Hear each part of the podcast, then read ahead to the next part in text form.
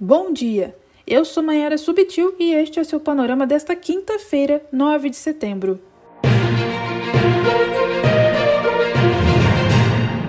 O tom golpista adotado pelo presidente Jair Bolsonaro no 7 de setembro surtiu efeitos ontem, dando pulso à crise política e econômica. Caminhoneiros bolsonaristas de vários estados brasileiros bloquearam estradas, causando transtorno e atraso na entrega de cargas, citou o G1. Em boa parte dos locais de protesto, somente carros pequenos, veículos de emergência e cargas de alimento perecíveis tinham permissão para passagem. Bolsonaro chegou a gravar um áudio pedindo que os manifestantes liberassem as estradas e justificou que os atos atrapalham a economia, complementou Metrópolis.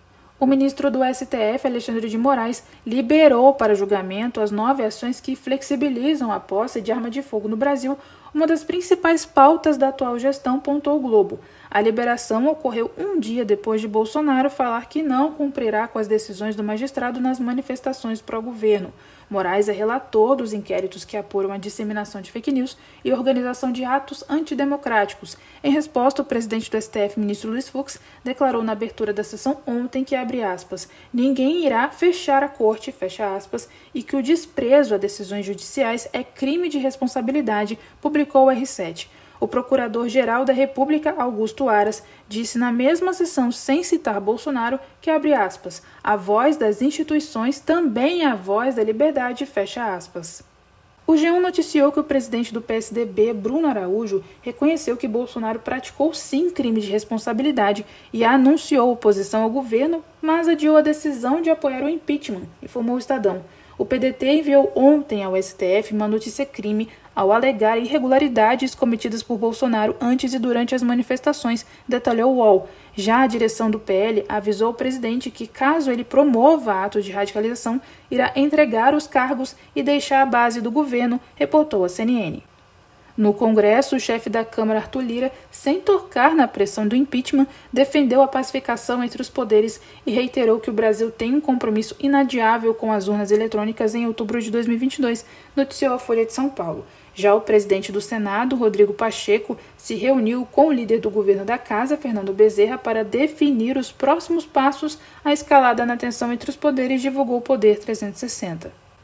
E na esfera econômica, a reação dos mercados ao discurso de Bolsonaro foi de perdas na bolsa, já que empresas tiveram recuo de 195 bilhões de reais em lucros em um único dia, apontou o levantamento do Globo. Enquanto isso, Bolsonaro se reuniu com ministros e pediu ideias sobre como agora agir contra o que ele chama de inquéritos institucionais conduzidos pelo STF. A CNN noticiou que o presidente não deve recuar do enfrentamento à corte, principalmente contra o ministro Alexandre de Moraes. E o Brasil registrou mais 250 vidas perdidas para a Covid nas últimas 24 horas, totalizando pouco mais de 584 mil óbitos desde o início da pandemia, divulgou o UOL. A média móvel de mortes ficou em 461, a menor desde novembro de 2020. Pouco mais de 32% da população já está totalmente imunizada.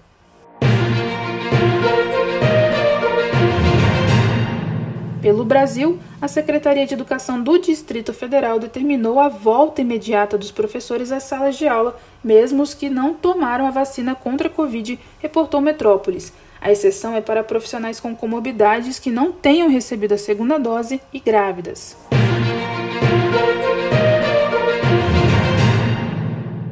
No mundo, na Macedônia do Norte, um incêndio em um hospital para pacientes com Covid deixou pelo menos 10 mortos na quarta, informou a BBC.